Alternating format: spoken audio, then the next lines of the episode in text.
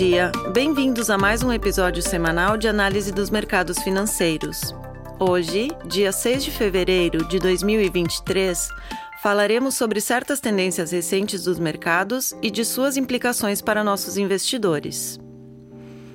Na Dominion, desejamos estar próximos de nossos clientes, abordando temas atuais através de uma visão pouco convencional. Sou Karine Schumann, assistente executiva da Dominion, e apresento a vocês nosso último relatório elaborado por nossa equipe da Dominion Asset Management em Londres. O que o mercado está valorizando? Desde a manhã de sexta-feira, os mercados de ações registraram fortes ganhos. SP 500 está próximo de seus níveis mais altos em seis meses e agora mais 17% acima de seus níveis mais baixos em outubro.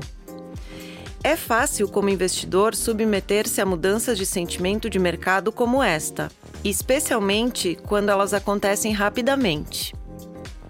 O medo de perder é uma força poderosa na explicação dos fluxos globais de capital durante períodos como este. Assim como uma forte retração nos mercados acionários pode resultar em um medo generalizado entre os participantes do mercado, o que por si só alimenta a queda dos preços, o oposto também pode ser verdade. Um forte aumento nos preços pode começar a se alimentar, já que os participantes do mercado extrapolam os recentes movimentos de preços e melhoram o sentimento para o futuro. O simples ato de os preços subirem por si mesmos alimenta um sentimento mais positivo, o que leva a mais compras e preços ainda mais altos. Ninguém quer ser deixado de fora do rally. Quando os preços se movem desta maneira, uma pergunta óbvia a ser feita é: por quê? Ou melhor ainda, o que estes preços estão refletindo em termos de expectativas para o futuro? Os mercados olham para o futuro. Isso significa que o preço de um ativo financeiro líquido que você vê hoje, por exemplo, o preço das ações de uma empresa de tecnologia ou o preço de um título do governo, refletem as expectativas do mercado para o futuro. Se as expectativas melhorarem, ou seja, se tornarem mais otimistas sobre o futuro, todo o resto mantendo-se igual, o preço do ativo deve subir. E o oposto também é verdadeiro. Se as expectativas se deteriorarem e todo o resto se manter igual, o preço do ativo deve cair. Um aumento acentuado nos preços dos ativos de risco, como temos experimentado desde outubro, reflete a melhoria das expectativas para o futuro.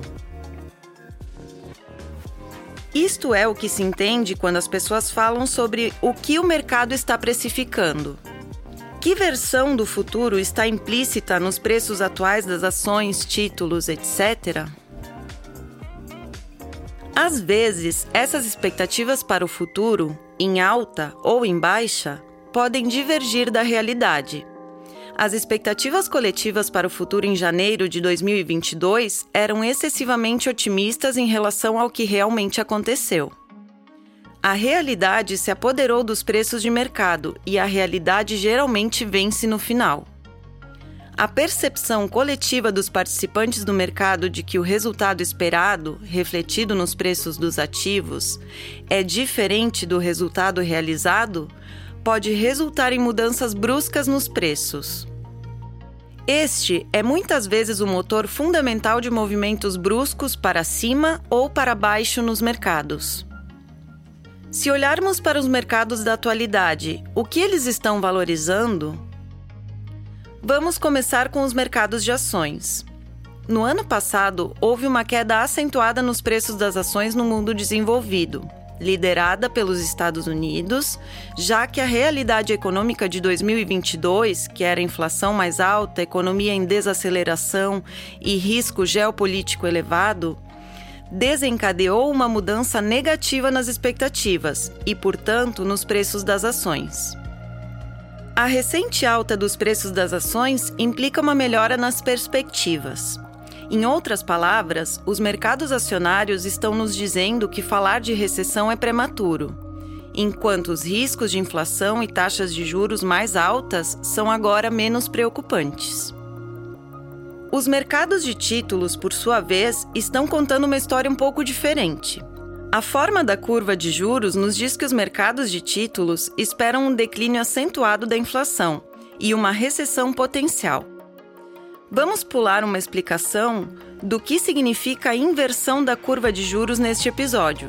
Mas basta dizer que sempre que isso aconteceu no passado, houve uma recessão.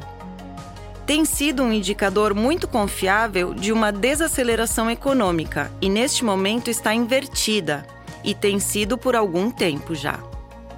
Então, arriscando simplificar demais, o mercado de ações está nos dizendo para nos preocuparmos menos. 2023 será bom, enquanto o mercado de títulos está sugerindo que uma recessão é provavelmente mais provável do que improvável. Mas ambos concordam em uma coisa: em um rápido declínio na inflação. Este, em nossa opinião, é o risco sobre o qual os investidores precisam pensar.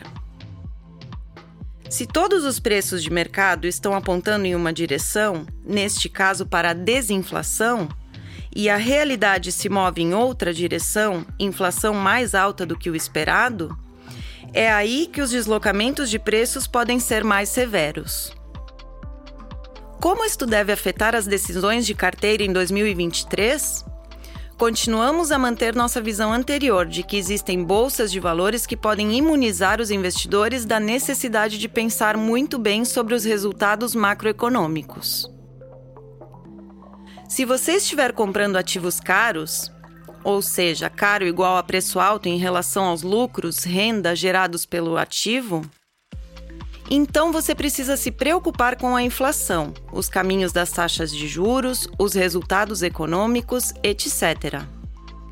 Mas se sua carteira for ponderada no sentido de possuir ativos negociados em valorizações mais razoáveis, ou seja, preços baixos em relação aos lucros renda, essas preocupações se tornam muito menos relevantes para suas perspectivas de retorno de investimento.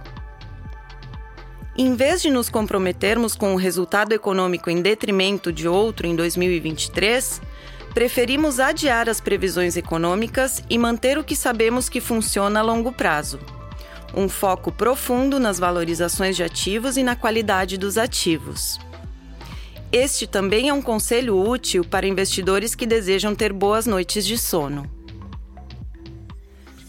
Espero que tenham gostado do episódio de hoje. Faço mais uma vez o convite para que nos sigam no Spotify e deixem suas sugestões e comentários através de nossos canais de comunicação.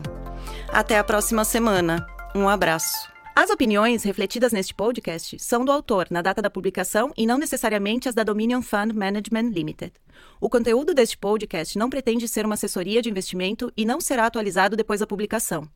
Imagens, vídeos, citações de literatura e qualquer material que possa estar sujeito a direitos autorais são reproduzidos total ou parcialmente neste artigo com base no uso justo aplicado a reportagens de notícias e comentários jornalísticos sobre eventos.